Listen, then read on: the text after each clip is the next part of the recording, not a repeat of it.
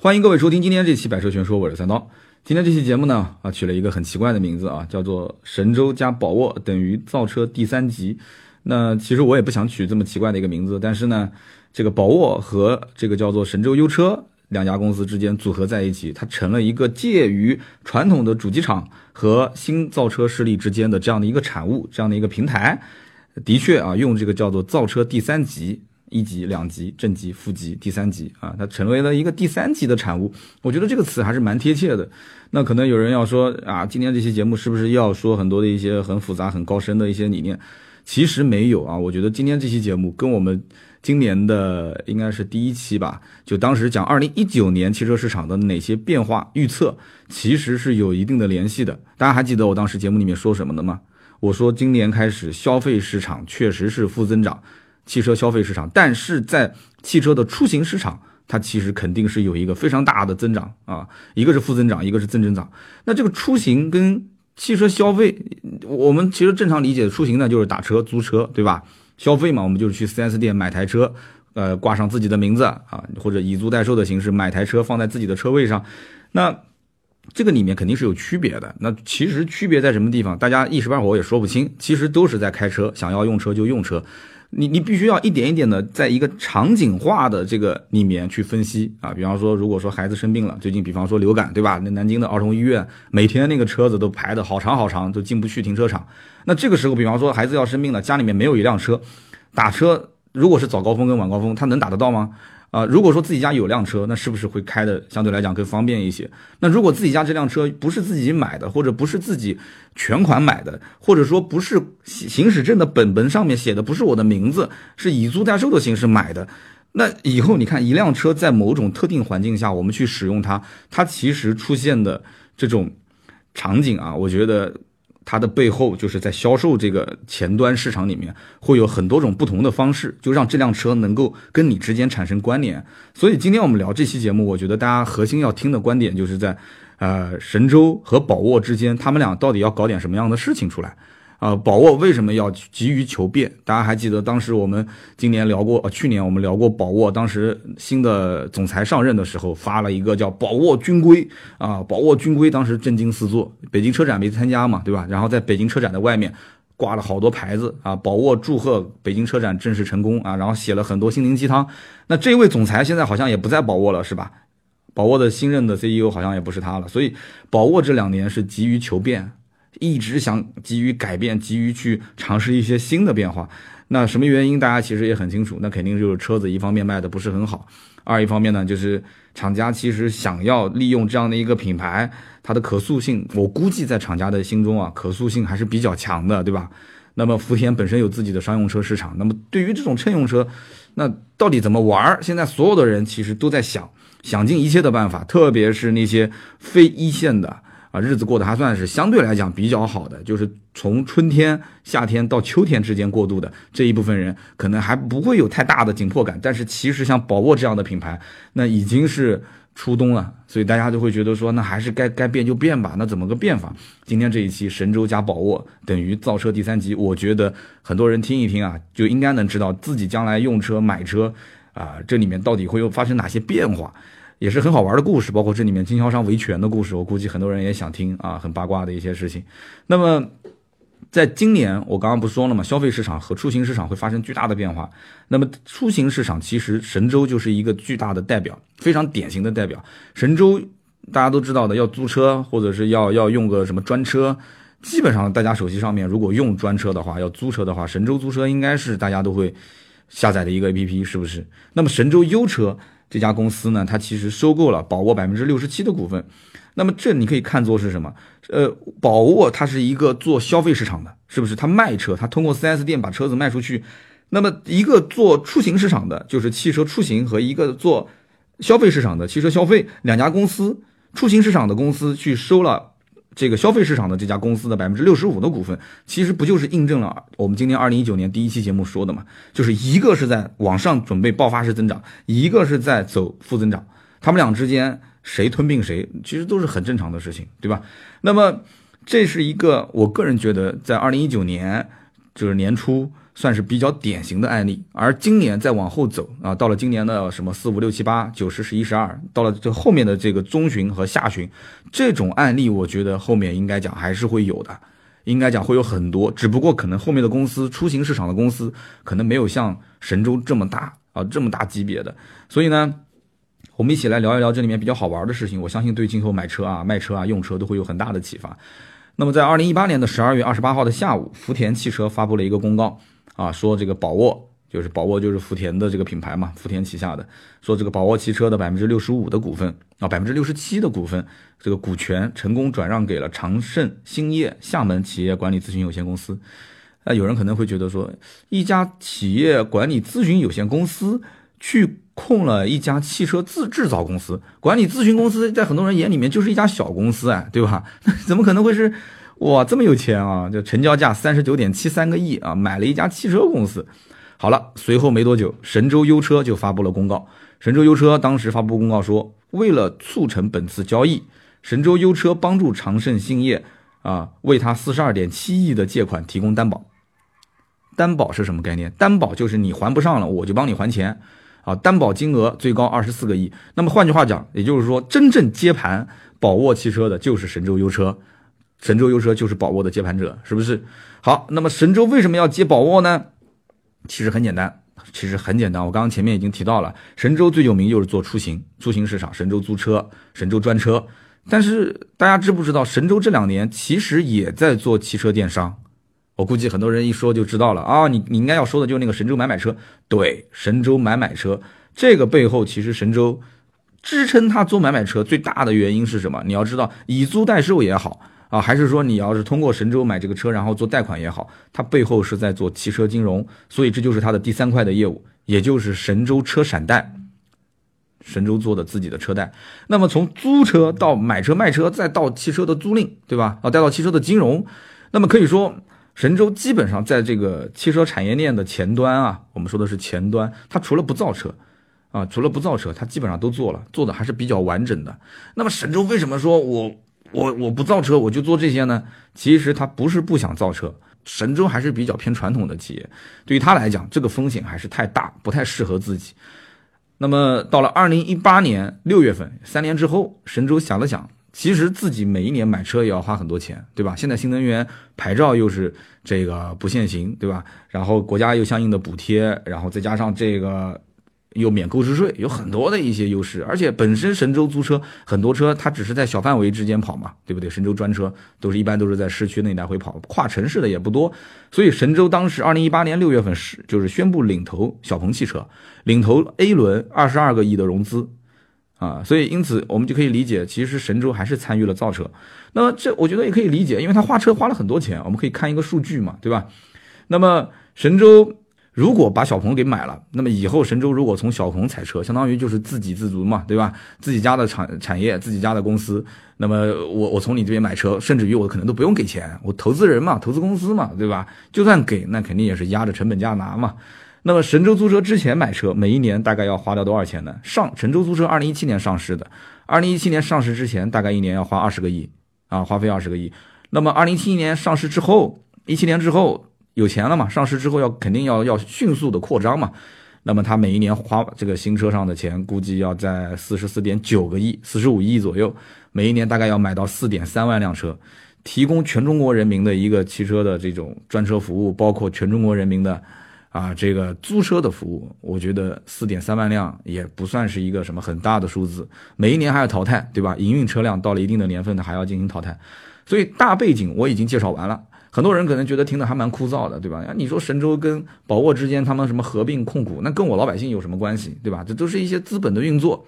说到底，各有所图，各有所图，对吧？车子卖的不好了，我想换一种方式。那边呢，出行市场。那么在增长，那么出行市场觉得说，我总是买车买车钱都被别人赚了，那我能不能去往上游再找一找这个造车的企业，我们把它打成一个封闭的产业链？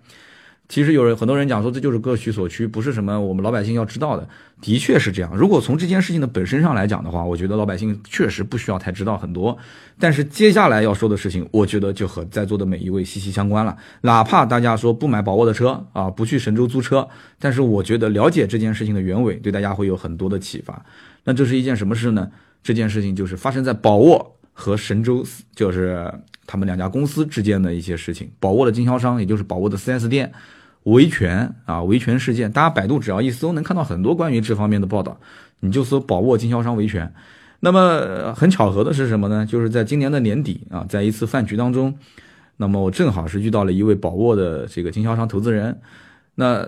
我们俩就坐在一桌子嘛，就大家就都是做汽车的嘛，就大家在一起聊天。那么也聊到了这一次关于维权事件背后的故事。那么我也看到了他手机里面很多啊他的照片，包括维权的一些这种文件。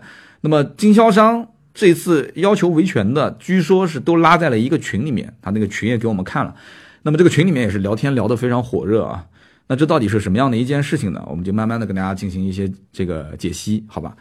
不久之前呢。神州这个优车啊，它的体系下面就神州集团是一个大公司，神州优车下面有一家叫神州买买车，他们之间是这样的一个关系。神州买买车当时呢，啊，以神州集团的这样的一个身份，以大客户的身份采购了大量的宝沃的汽车，大家其实也可以理解，对不对？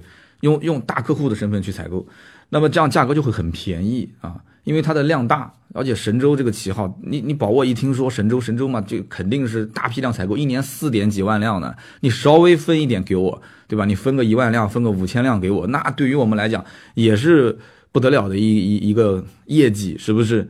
那么这一个价格，那神州肯定是要便宜嘛？那便宜到什么样的一个地步？当时宝沃给了一个非常啊非常低的超低折扣，低到什么程度呢？五五折。啊，我们也知道曾经某个品牌六五折对外卖，对吧？但是这个对外卖它是特定某些行业，比方说公安系统，比方说啊保险公司的相关的职员，它是定向的渠道这个消消消费啊，定向的渠道去进行啊售卖。那么这次的这个五五折，神州买买车以这个价格去进货，它最终是卖给谁呢？神州买买车有听说说只卖给老师，只卖给啊这个公安，只卖给保险公司的人吗？不可能的事情。神州买买车就是你只要符合我的，好比说什么一成首付，啊买个车啊一成首付零首付，你只要符合我的要求，你的信信用没有任何的问题，你的资金没有任何问题，你都可以买。那么你要知道，这个其实就和 4S 店经销商产生冲突了，是不是？那么经销商也同样是从厂家进行进货，那么经销商的进货成本肯定不是五五折嘛？如果经销商进货成本是五五折，那有两种可能性，第一个那就是宝沃。经销商那赚的是盆满钵满。第二种可能性那，就是宝沃的经销商价格大混乱，因为大家进货成本都很低，对不对？那你卖八五折，我卖八折；你卖八折，我卖七五折，反正卖到六五折，卖到六折我都能挣钱，对吧？我怕什么呢？那肯定会价格混乱。但是经销商并没有以这么低的价格进货，但是世界上没有啊不透风的墙。这件事情其实后来是被啊很多的经销商都知道了。那经销商一知道，那肯定就急眼了嘛，肯定急眼了嘛。你神州买买车，对吧？打着神州优车、神州集团的旗号采购这批车，价格压得这么低，然后再以租代售的形式啊，走金融、走贷款，你去卖给普通消费者，而且在很多经销商的眼里，厂家这件事情难道你不知道吗？对不对？你肯定就是睁一只眼闭一只眼，那经销商肯定不乐意。你想，一家经销商，一家宝沃的经销商，怎么说他也要投资那么多的钱去建。前面的展厅，后面的维修车间，这么光鲜亮丽的店面，其实对于品牌的提升也是有帮助的，对不对？投资人投那么多的钱，还养了那么多的员工啊，维护售前、维护的售后，我的进货价格竟然都不如一个网络平台来的更低，对不对？那更何况这个网络平台本来就是面向终端用户的，你不是说你只定向卖给某些人，或者说你只是啊定向自己买车自己用。那你抢的是我们 4S 店的客户，那经销商肯定就急眼了，是不是？那肯定要联合起来一起去维权，那肯定要维权嘛，损失到了自己的利益。那么宝沃随后呢，看到这个事情，经销商闹得也挺大，就发了一个公告，什么公告呢？宝沃当时是这么说的，呃，宝沃汽车呢是和神州集团签订了2018年的大客户的销售协议，并且我们是要求这批车只能用于租赁和专车用途。因此，我们要求神州停止买买车的这个销售行为，不要卖给零售用户啊！停止这个行为，停止这样的一个宣传。那么，对于跨区销售，我们要实施处罚啊！我们要处罚你。那么，经销商，你觉得看到这份公告之后会相信吗？啊，宝沃说要处罚神州买买车啊，人家跟你之间是买卖的关系啊，一个是买家，一个是卖家，两个人之间又不是什么特约经销商这种代理的关系。我我讲个那个猜测的话，就买车的款有没有付清，这还两说呢啊！你这个全款有没有付清还两说，你还要处罚神州，我反正是不相信啊。那么随后这件事情发生之后没多久啊，非但宝沃跟神州优车之间没有翻脸，两个人反而最后是越走越近，哎，最后还走到了一起。那么就是我们今天节目开头说的啊，开头说的神州优车啊，结果就控了宝沃百分之六十五的股份。那么这样子，这一下这个经销商就开始急了嘛，对吧？还做了一个发布会啊，宣布了这件事情，要做了很多改革。那经销商就就其实说急，我觉得倒不一这个词用的不一定准确，应该说经销商有点慌了。为什么会慌呢？我们就好好说一说这个发布会到底宣布的哪些改革啊？这件事情我觉得真的就特别有意思了。那么第一个变革就是无限贴近客户的网点，什么意思呢？怎么理解啊？网点其实说白了，我们以前的理解，卖车的网点嘛，就是这个 4S 店，对不对？但是对于现在的宝沃来讲，它其实是开始弱化 4S 店的模式了，或者说 4S 店就没有了，就取消掉了。那么无限开设新的网点，那么在我看来，这个改革方式就是在复制神州买买车它的一个运营的模式啊。叫区域下沉，千城万店。什么叫做千城万店？就是你只要符合条件，说白了，你只要能卖宝沃的地方，我都可以给你设一个点，不再按照之前的那种大规模的标准化的那种 4S 店的模式来建店。它分为旗舰店、专营店和销售点。销售点是什么个概念？其实，在我的理解，可能也就是几十个平方或者是一百个平方里面放一两台车，那也可以卖宝沃了。那么这个模式到底好不好呢？大家其实身边应该都有神州买买车，你可以去看一看。啊，其实就是一个像二网一样的模式，里面什么车都放嘛，对不对？这个模式好不好？其实我觉得要看品牌，要看品牌。我印象中，宝骏、五菱对于他们来讲，其实这个是好的，千城万店，对吧？那么很多的一些四五线城市都在布他们的网点啊，全中国几千家的经销商，几几千家的这种专营店、销售点。那么对于他们来讲的话，有这么多的服务体系，大家一起赚钱，你只要把我的货出出去，薄利多销也是 OK 的。但是这些品牌其实它对于品牌的诉求并不是很高，特别像五菱这种品牌，它就是一个拉货回本的工具车。对于宝骏来讲，我估计后期应该就不会这么玩。宝骏现在又换了标，那价格也相应的提升了。宝骏后面也其实在想赚钱嘛，前期压价格压的那么低，后期它开始要做质的提升，前期是量的变化，后面是质的提升。所以你要看对于什么样的品牌。那么之前我们在讲消费市场跟出行市场的时候，大家应该也很清楚，消费市场里面老百姓对于品牌这件事情看的还是蛮重的，对不对？老百姓对于啊这个车能给我带来哪些呃面子上的事情，能不能满足我一些虚荣心啊，有一些这种务虚的东西还是要有。但是如果说走入了出行市场，如果一个人仅仅是以工具的这种眼光来看待一辆车的话，他以租代售的形式通过神州买买车去买车，那我觉得什么千城万店其实没有毛病啊。我本来就没有车，我就想买台车，对吧？你一成首付零首付，我就完成了一个工具的使用，对吧？我家里面缺个锤子，你说不要钱，拿锤子给我用，用一年我再退还给你，然后呢，每个月收我十块钱还是五块钱的租租赁费用，我也可以继续用这个锤子啊，一年之后我可以再继续去用这个这个锤子，我只要付你租赁费啊，或者是做这个延期啊。这个这个这个做做贷款，这个东西其实是一个道理的。关键你就是看什么眼光去看待这辆车，你把它当成什么样的东西？你当成固定资产，那对不起，肯定是得要是写自己的名字，要用自己的名义来贷款。那对不起，千城万店，你结合神州买买车的这样的形式的话，对于宝沃来讲，我觉得算是一个比较大的变化。啊，这种玩法其实就是按照神州买买车的模式来玩。那么这样子一做的话，的确网点是变多了，但是。这个宝沃的经销商看到这一条之后，他肯定就慌啊，他傻眼了，对不对？哎，你想一想，我辛辛苦苦建的这个标准的 4S 店啊，今后我这个门面店，这个这个光鲜亮丽的啊，维护那么大的成本在这边，这种开销，那么人家只要花一点点钱啊，五十个平方，一百个平方，对吧？人家就整一个小的销售网点，他也可以卖宝沃，他同样可以卖车，甚至于他们今后的进货价，是不是还要比我更低啊？是不是他今后也是摇着神州的旗号，也来统一五五折采购啊？那我顶着那么高的成本，对吧？一个 4S 店我去卖车，那我不就像傻瓜一样吗？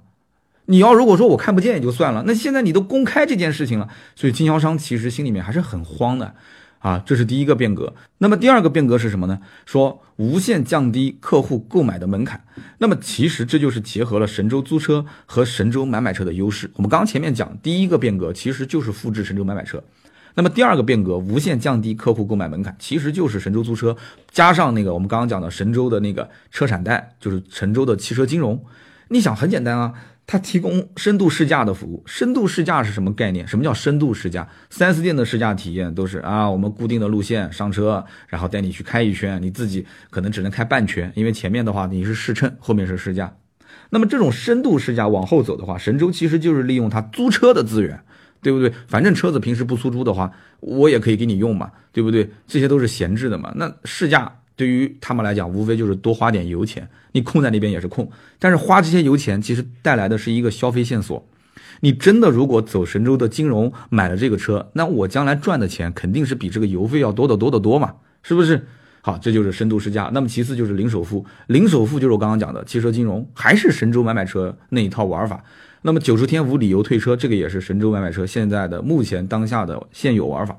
那么对于 4S 店来讲，好，那么现在我们要宝沃的经销商变开始变革，要开始按这种套路来卖车。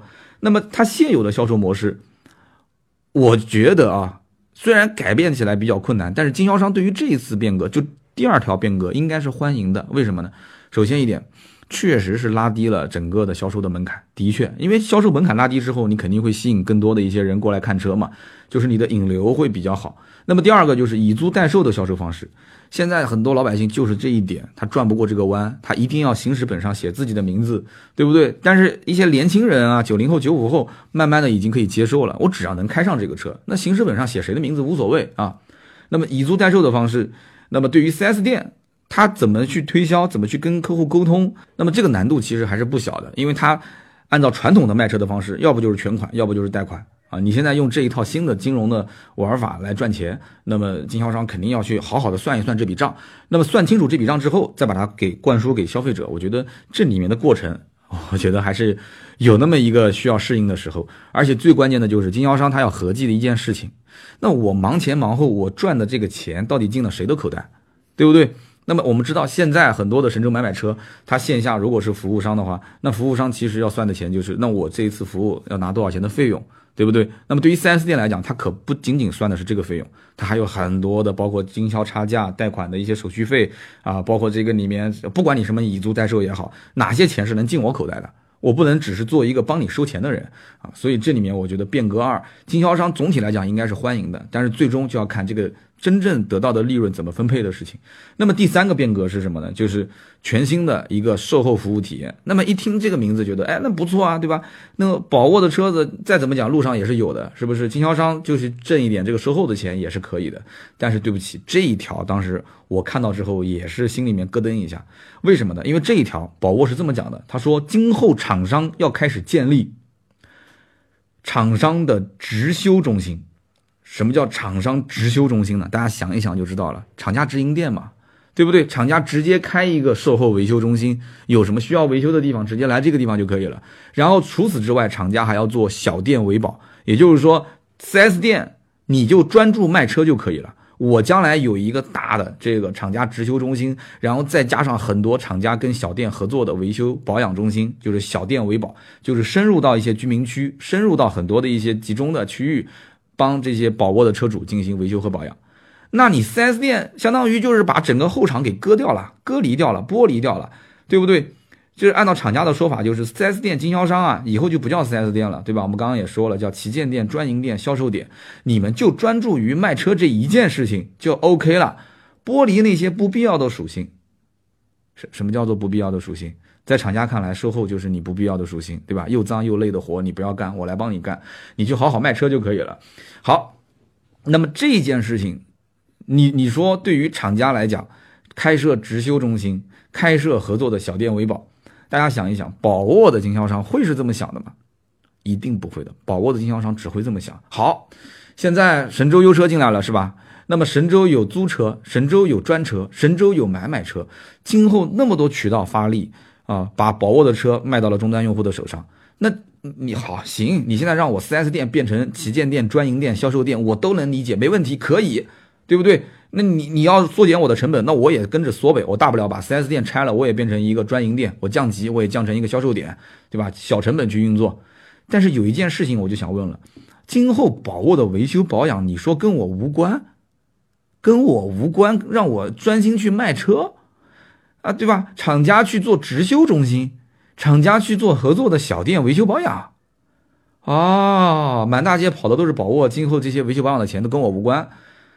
经销商的想法肯定就是，啊，五个字，真好，非常好，哎呀，真的是非常好，这个账算的简直是太太不错了。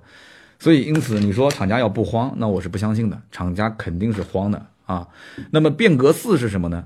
因为前面变革三跟经销商说的很清楚了，就是你只要专注卖车就可以了。所以变革四给了一个条件，就是说，经销商呢，你今后啊就无需再压货了。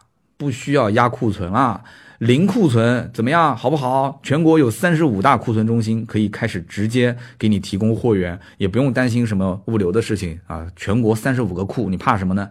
啊，这算是安抚经销商，安抚经销商老老实实的接受这样的一个变革啊。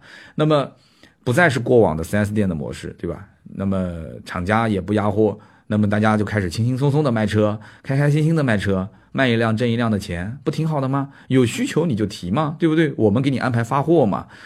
那么其实从我的角度来讲啊，神州买买车和现在目前的线下服务商之间的关系，包括谈个车，其实就是这样子的。神州一次性采购，然后完了之后呢，有它的现有的库源，然后线下的这些服务商开始啊，就开始进行销售，包括神州的自己的直营店就开始进行销售。谈个车其实都是这样。那么你说？现在目前你不想让，就是如果说这件事情成功，你不想让啊服务商或者说 4S 店经销商来进行压库存的话，全中国三十五个库，那我就有一个疑问了，那这个库这个库存谁来压？那宝沃说啊，那肯定是神州嘛，对吧？神州现在控我百分之六十五的股份，而且神州本来就是这么玩的。对不起，如果仅仅是服务线下的这些神州买买车的。啊，这些线下的销售商的话，我觉得神州是愿意这么玩的。但是神州跟宝沃之间如果是一个控股的关系，要是这样子一种形式，你指望我，我指望你，双方都指望对方，这三十五个库的压库的钱谁来出？我觉得这将来应该会出一点点小小的麻烦啊。那么这个麻烦其实就会直接导致什么呢？我觉得就导致经销商其实这个有可能他。不一定不压库，只是换其他的方法，这是第一。第二就是经销商很有可能会在啊接订单，那么提车、提车时间、物流啊物流成本，包括物流的这个时间上面，都会出现很多的一些沟通上的困难啊。所以最完美的状态就是产销平衡啊，产出来的车所谓的压库其实只是一个虚的，你只要产出来的车和它实际的卖出去的车订单的时间，你经销商能控制好。就是你不要让客户有那么大的预期，今天付钱，下午就要把车开走；今天付钱，三天之内就要开走。经销商，你只要做好这个工作，其实你给厂家这样的一个啊非常短的所谓的压库或者说是物流的成时间啊，宽松一些啊，我觉得给他一个很很就是很宽裕的这样的一个时间，我觉得是非常非常，呃，对他对厂家来讲肯定是非常好的，但对经销商来讲是非常难的一件事情，因为因为我们以前也曾经尝试过这样做。其实不容易，所以这一点我觉得其实是在尝试和在赌啊，赌一把。玩资本的这些人，他是绝对不会把钱压在实物上的，绝对不会。这一点其实大家都很明白。那么听了这么多，我不知道大家听了今天这个节目有什么样的感慨啊？宝沃这几年其实思变的这种决心还是很大的。那么。原因也很简单，我前面也说了，车子卖的也不是很好，一直希望能找一种新的模式、新的方法来去突破之前的这样的一个销量。那么经销商跟厂家之间的日子其实也不是很好过，对不对？特别是像厂家啊，那对于这个品牌的定位，之前又是走德国这个路线，后来又推推翻了啊，不走德国路线。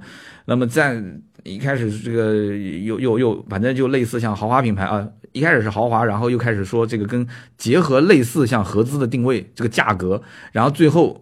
现在再往下走的话，那么你要是按照自主品牌 SUV 的价格来卖，其实对于宝沃来讲不是一件好事啊。以前还能撑着，撑着就是比合资品牌略低一点，还有人买，然后再后面就开始变得就比合资品牌和自主品牌之间就更接近自主的价格。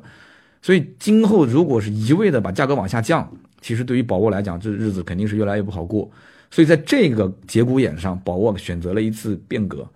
那么你说宝沃的日子不好过，其他品牌的日子就一定好过吗？其实大家都不好过。这一次的变革，其实厂家的说法是给经销商赋能，啊，给经销商赋能，赋予能量，不是说我要去颠覆经销商。但是在这样一个，我觉得啊，就车市已经开始迎来负增长，而且后期可能会长时间负增长的时代。现在这么大动静的开始给经销商动手术。我觉得就是在动手术啊，因为你要给他，其实又是加胳膊加腿，又是改造，真的，我觉得这个里面生死是悬于一线啊。这里面寒冬其实应该是做好内部的管理，而不是做大的变革。那么各位听友，今天我们听了今天这一期就是关于神州和宝沃之间合作的事情，我不知道大家怎么看啊？因为今后大家在买车卖车的过程当中都会发现这件事情，就是说买车的时候，可能你去了一家 4S 店，这家 4S 店它开始。不按以前的套路出牌，你说我要全款，他说那你其实可以一成首付、零首付，你可以以租代售，啊，你可以怎样怎样，甚至于可能现在互联网越来越发达，大家在网络上就开始下单，可能你下面你就是紧跟着就是有人上门给你提供服务，你后面就直接看一眼这个车，然后就把车开走就可以了。那么在这样的一个今后很有可能门槛越来越低啊，可选择性。我觉得今后的可选择性倒不一定是越来越多的情况下，因为以后如果是以租代售的话，它要集中采购，其实车辆的品牌和型号都是相应比较固定的。以后你要如果选择这种形式买车的话，你可能反而就不像现在你有那么多的范围的车辆可以选择，这也是今后的一个变化啊，是通过汽车金融产生的我们在于选择方面由宽变窄的一个变化。所以呢，对于这件事情，我想听听大家是怎么看的啊？也希望大家对于我们今天这期节目打个分，可能有一点点枯燥啊，希望大家还是给一个稍微好一点的分数。那么也希望大家在节目下方多多留言，谈谈你的看法。每一期节目当中，我们都会在留言区抽取三位啊，赠送价值一百六十八元的芥末绿燃油添加剂一瓶。好的，那么以上就是今天节目所有的内容，感谢各位的收听。下面呢，我们开始抽取上一期节目的三位的幸运听众的留言。上期节目呢，很多好朋友留言四百多条啊，聊的是汽车之家。但是这一期节目也给我带来了不少的麻烦，那具体是什么麻烦呢？我现在暂时按而不表。那么最近有些人应该已经是发现了啊，就对于我们的内容在网络上是有了一些影响。那么以后再跟大家说这个事情吧。目前这件事正在处理之中。那么上期节目聊的汽车之家跟中升集团之间的故事，那么我们抽三位啊，一位呢叫做顺敏哥哥，这也是点赞非常多的一条留言，他说。三刀你好，我是一四年开始听你节目，那么那个时候，呃，你还上过这个汽车电台，我也是一四年底买的一辆车，是你推荐的这个卡罗拉，那么开到现在一点毛病也没有，油耗大概在八点六左右。那么前段时间呢，我花了一段时间听了二零一八年的节目，我感觉你现在聊车啊，就是推荐车比较少啊，就是推荐比较一些车型。少了很多，大部分的听众其实是希望你去推荐或者是聊一聊七八万块钱的车啊，十几二十万啊，三十来万的车。希望今年二零一九年能够多聊一聊听众什么价位、什么样的车值得购买。那么预祝三刀的节目越办越好，新年快乐！非常感谢啊，非常感谢。二零一九年，呃，今年我把我们的这个视频组其实现在是拎出来独立运作了，很多人应该也看到了，问三刀为什么总是不上镜啊？你要知道，人的精力是有限的。二零一八年、一七年，我在视频方面做了很多的努力，那么图文方面我们也做了很多的努力。二零一六年、二零一五年，我们其实做了很多的直播，那么尝试了很多种新媒体的方式，就是可以讲我是从来一分钟都没有停下来过的。那么二零一九年，其实现在算是一个回归吧，因为我发现我比较擅长于做音频啊，一个人开一个话筒，然后自己写一些东西，发表一些自己的观点。那么以前我可能就是就几百个字、一千个字就做一个脱口秀，但是现在呢，我开始把我的思想、把我的一些语言组织成文字，大家也看到了，在订阅号啊一些平台都会发布。那么因此，我现在的最核心的工作就是，一方面就是用音频的形式表达我的内容，然后用文字的形式继续在网络上传播。同时，我也是带领我们团队，把我们团队的视频的内容，包括将来甚至包括有直播的话，把这些内容梳理的清楚一些。就我更多的做是我自己的观点的输出，以及管理我们团队的整体的这样的一个调性。就大家，我就像个这个舵手一样，对吧？船长一样的，我带着大家，我得要把方向给把好。啊，所以因此今年大家应该能听到更多啊关于选车、买车的一些事情。因为去年确实很忙，说实话试车，除非一些活动，我主动去 4S 店试车的机会并不是特别多，所以更多的是聊市场分析的一些事。那其实我也我也当然更想去聊一些试驾的感受，对于车辆的我的一些判断，给大家提供一些购车的一些意见。那么今年选车方面的主题肯定会很多，我们也在策划当中啊，不用担心啊。谢谢顺明哥哥。那么下面一位呢，叫 Chris 聊是吧？K R I S K R I S L I A O，我这个 R 和 I 我说的不是很清楚啊，反正就是叫 Chris 聊。他说，呃，汽车之家呢，这个从普通用户在论坛被删帖，那么到经销商这个服务的费用上涨，然后再到很多的一些大咖啊离职去了其他的平台，那么现在可以说这个。懂车帝啊，挖了很多的人，其实不止懂车帝啊，包括很多其他的一些这个这个，包括自己去做老司机的那一批人。那么他说，在汽车之家的论坛里面，很多人其实现在看就是对吧，就是媳妇当车模这种主题。那么汽车之家的财力确实不弱，但是你要知道，像什么懂车帝啊、老司机啊这些，其实啊实力也不弱，就是财力方面，特别是像。这个懂车帝有头条做后盾啊，其实从我的角度来讲啊，就这条留言，现在是很多人就是对于当下的一些新生事物、强势的一些媒体，可能看起来有一些自己的判断，就是说啊，他肯定是能怎么样怎么样。但是我上期节目说的也很清楚，懂车帝现在确实很凶猛，但是凶猛并不代表他一定能颠覆啊。懂车帝的确很有钱，把金港也直接包了。完了之后，又在很多的一些啊各种大型车展的前面的这个会场都会去做一些宣传，砸各种钱，的确是有钱。但是关于懂车帝的内容这方面，我觉得原懂车帝的原生态的内容其实并不像汽车之家起步时候的那么的，就是因为汽车之家是有很多的编辑，然后全部都是出原生态的原生态的内容，然后早年包括啊新闻的采集、新闻的更新和迭代啊，都比任何平台都会快。懂车帝其实包括什么老司机啊，就这一类的，现在汽车的 A P P，并不是确实不是那么那么多的人在一起竞争这个市场，但是垂你要知道一点，垂直类的 A P P 也不需要那么多人去竞争，所以这里面今后有谁真的能说把汽车之家的这个？流量挤掉，成为中国最大的这个汽车的流量的这样的一个平台，我觉得到目前为止，我不看好像老司机跟懂车帝这样说能够做的那么大。但是呢，能做到说，好比说上市啊，或者说是被某个大公司合并，这种我觉得没有问题，我觉得没有问题。而且现在你没有有没有发现？就是这些平台是有意识的去避免跟汽车之家做正面的竞争，汽车之家还是工具更强势，作为一个工具更强势，作为新闻，你要想看新闻，它更强势一些。那么其他的平台就开始有的是做小视频，有的是以图文线下活动，它以这些来作为它的主打，以娱乐化来作为主打。但是我始终认为，想要有影响力，就一定要弱化你的娱乐属性。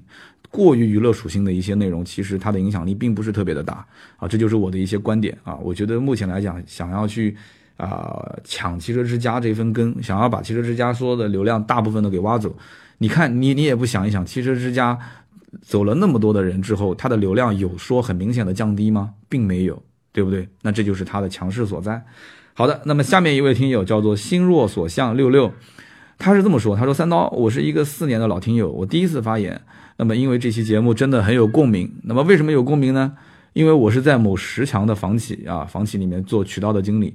那么，也是在江苏。那么，节目当中呢，汽车之家和经销商之间的关系，我觉得就和地产的渠道关系非常的类似。以前我们公司啊，都是用自有的渠道，比方说像电销啊、外展啊这些来获取信息。但是去年我们发现，用这些手段效果非常非常差。推广达不到这个所想要达到的这样的一个销售线索的这个获获取量，那么逐渐开始启动中介之后啊，开始启动中介公司之后，虽然中介的收费很高，但是就如同经销商用汽车之家平台一样，它用着很好用啊，对不对？你只要一付钱，那边就会有线索过来。但是呢，长期以往这样极高的一个费用，会让什么呢？会让我们的自有的渠道啊，这个获得线索的能力开始进行。明显的下降下滑，那么真的就是叫什么比之蜜糖，无之砒霜。所以这件事情跟我们上期节目聊的是真的是非常非常的相似。就是说，你只要一旦是开启了这样的一个磨合，对吧？它可以开始源源不断的给你提供线索，其实你就可以想，哎呀，你你你你你要越便宜越好，性价比越高越好，然后我反正什么也不用做，就有线索，有人分配给我。其实这里面，我觉得就跟当年马云讲的一样，支付宝其实就是做了银行没有做好的事情。对吧？好的，以上就是今天节目所有的内容，希望大家喜欢。听到最后的都是我们的老铁。那么今天这期节目呢是在家里面录音的，我们公司的录音棚，呃，可能还要三到五天时间吧才能再弄好。那么后期的话，我们就会全部在录音棚录音，效果会好很多。那么如果有一些杂声啊，希望大家多多见谅。以上就是节目所有的内容。如果需要买车卖车，需要咨询升级改装。啊，咨询价格都可以加我们的微信，微信号是四六四幺五二五四啊，四六四幺五二五四，加这个微信就可以了。好的，那么我们周六接着聊，拜拜。